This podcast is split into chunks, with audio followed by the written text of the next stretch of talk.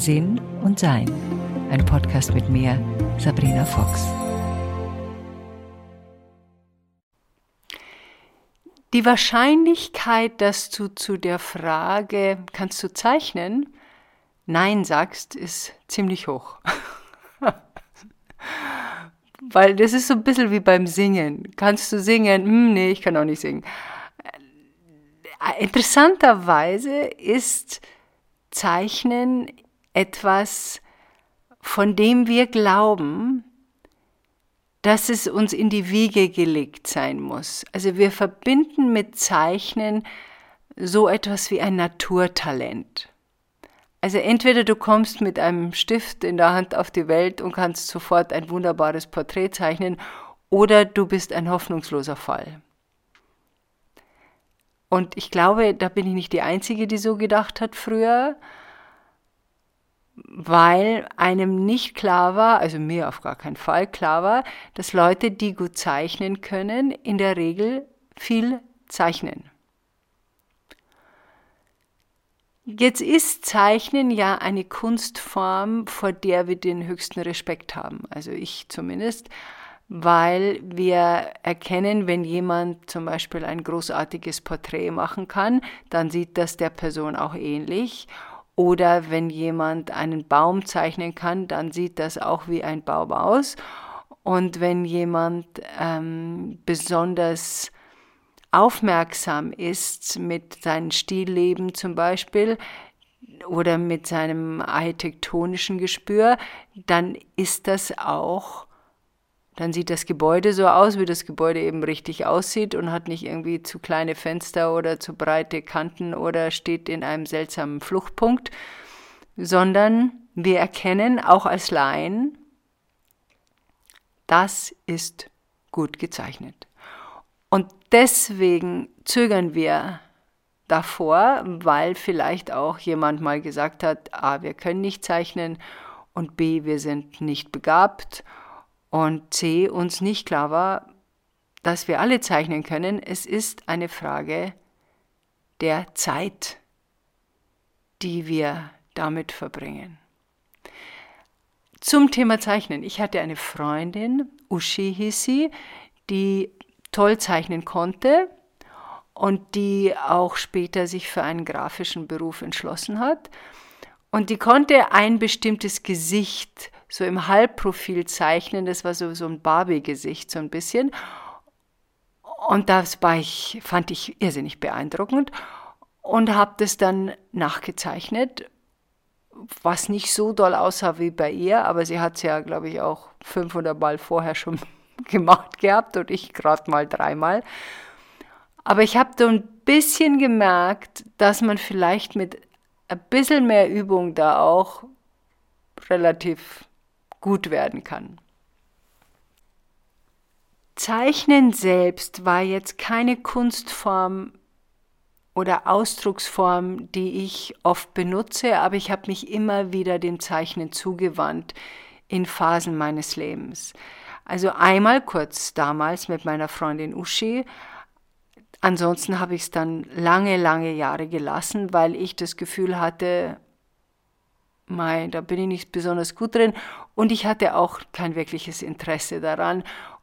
Und ich kannte auch niemanden in meinem Leben dann zu dem Zeitpunkt als junge Erwachsene, die Zeit mit dem Zeichnen verbracht hat. Also ich bin dem dann auch nicht mehr so richtig begegnet. Als ich in den Staaten lebte, begann ich Mitte der 90er Jahre mit meinem Bildhauerstudium und das hat mir das aufmerksame Betrachten geschenkt, weil ich einen großartigen Lehrer hatte, Jonathan Bickard, der die Aufmerksamkeit seiner Studentinnen und Studenten dahin legte, dass wir aufmerksam hinschauen. Wie groß ist die Nase im Vergleich zu den Augen? Wie breit ist das Kinn? Wie weit stehen die Augen auseinander? Wo genau sitzt eigentlich das untere Lid? Also dadurch, dass ich sehr viel Köpfe gemacht habe und mich Köpfe eigentlich immer am meisten interessiert haben, lernte ich dadurch genauer hinzuschauen, weil ich war von meiner Persönlichkeit her eher schlampig angelegt. Also das musste schnell gehen, ich wollte schnell fertig werden und mit so wenig Zeitaufwand wie möglich. Und die Bildhauerei hat mir gezeigt, dass ich sehr viel genauer sein, ja, sehr viel genauer werden kann und dass ich dafür Zeit brauche und dass schlampig einfach nicht geht. Ich weiß noch, ich habe ich hab ja früher Kurse gegeben in Bildhauerei, also Köpfe. Und wenn man bei den Köpfen Haare macht, da kann man also wirklich Stunden, wenn nicht Tage damit verbringen, weil Haare sind sehr kompliziert. Und in den Kursen hatte ich dann immer mal jemand, der kam mit einer Gabel.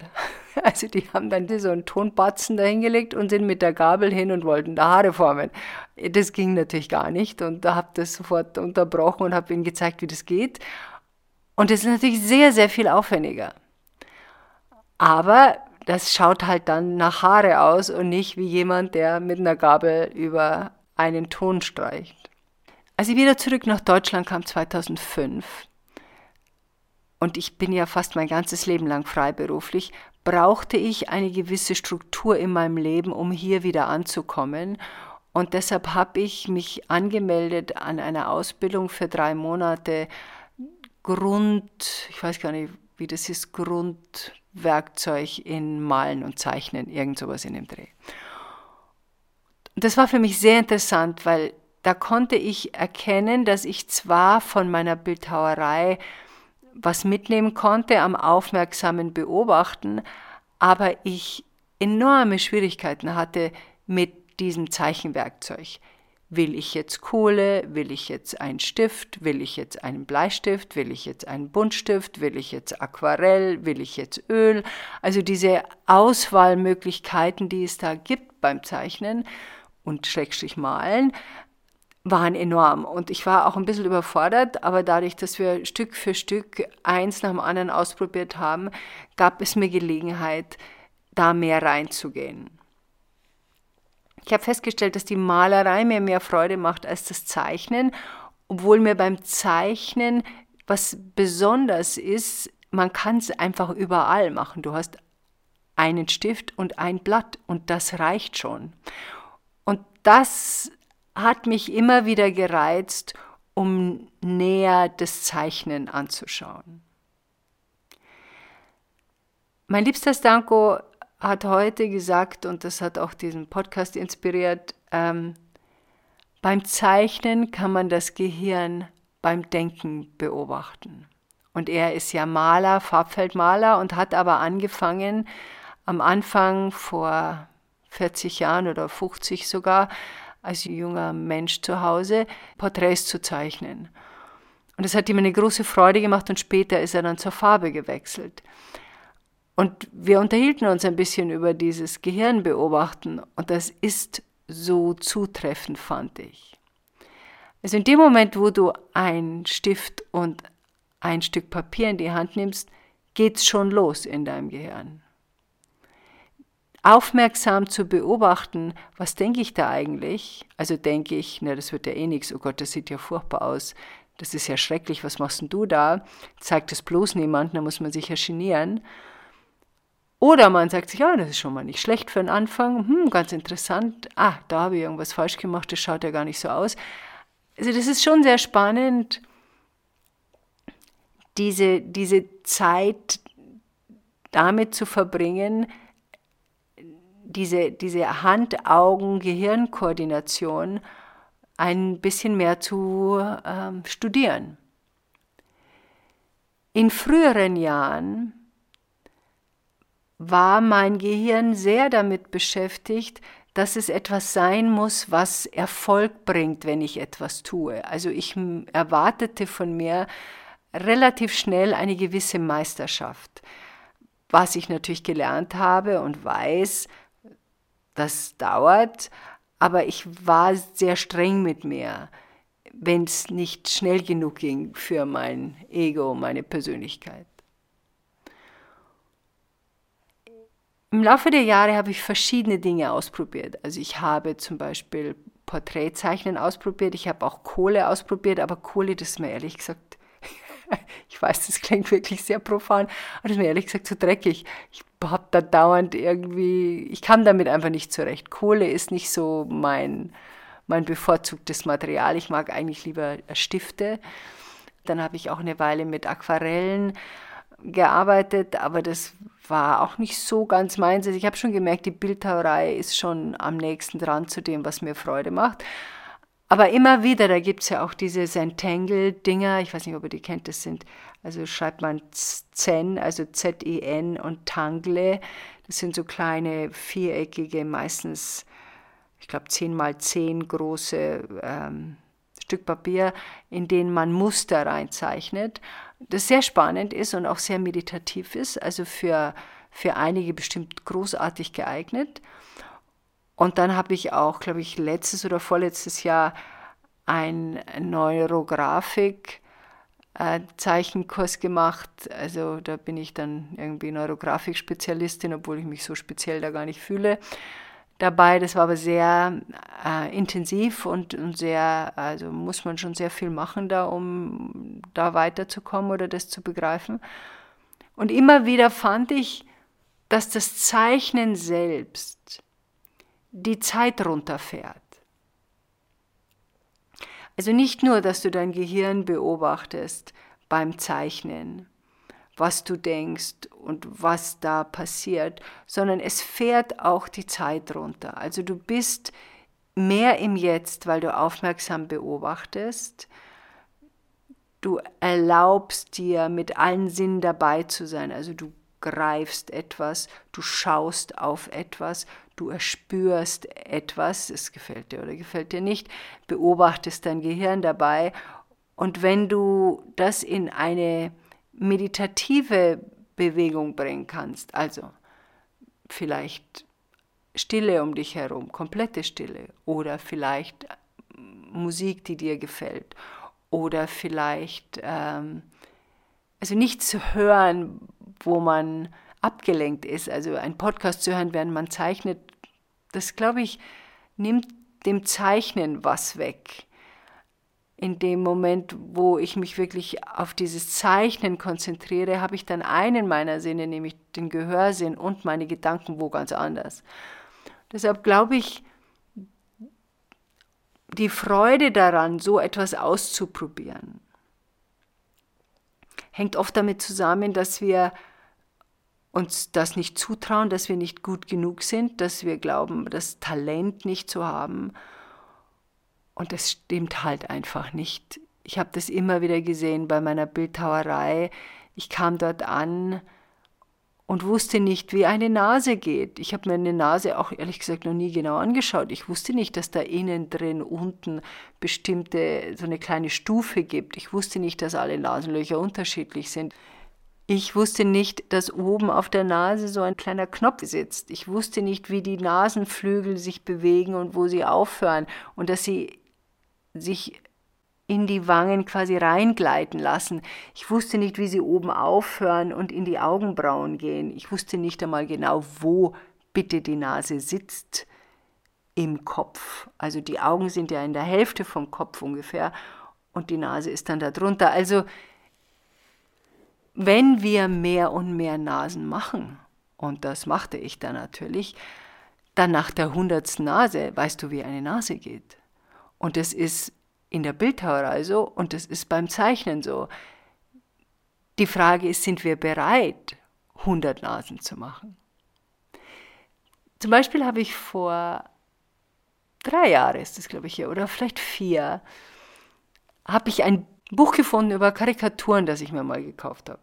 Und habe mir das angeschaut und dachte, das ist so ein, so ein Lehrbuch gewesen. Und habe gedacht, das mache ich jetzt mal, das übe ich jetzt mal und habe festgestellt, wie viel Spaß Karikaturen machen. Und die sind wirklich nicht schwer zu lernen. Natürlich ist es schwieriger, eine Karikatur zu erfinden, aber eine nachzuzeichnen ist gar nicht so schwierig. Und ich habe gemerkt, wie viel Spaß mir das macht. Und auch wenn ich jetzt Geburtstagskarten oder was schreibe, dass ich manchmal eine Karikatur dazu mache, weil, ja, so eine Comic-Zeichnung, weil es Spaß macht. Und weil du mit ganz wenigen Mitteln, mei, da ist halt eine Nase, ein Haken oder zwei Löcher oder manchmal findet die überhaupt nicht statt. Also Sachen immer mal wieder zu finden, die A, unser Gehirn anregen, weil das braucht unser Gehirn, und B, unsere Kreativität anregen und C, dafür sorgen, dass wir runterfahren, dass unsere Aufmerksamkeit auf etwas liegen kann, was Zeit brauchen darf, wo wir in uns ankommen, in unserem Sein, in unserem Gefühl von, und das mache ich jetzt nur für mich. Und das ist mir wichtig genug, dass ich mir Zeit nehme. Für diejenigen unter euch, die viel zeichnen, zeichnet vielleicht dieses Mal ein bisschen mehr. Und wenn du bisher gar nicht gezeichnet hast, dann nimm dir einen Stift und ein Blatt Papier. Und sagen wir mal eine Gabel. Und versuche diese Gabel zu zeichnen. Und mit einer Großzügigkeit und mit einer Entspanntheit und mit einer Gelassenheit und mit ein bisschen Humor wird das eine sehr spannende Sache und wahrscheinlich auch sehr meditativ. Viel Spaß dabei.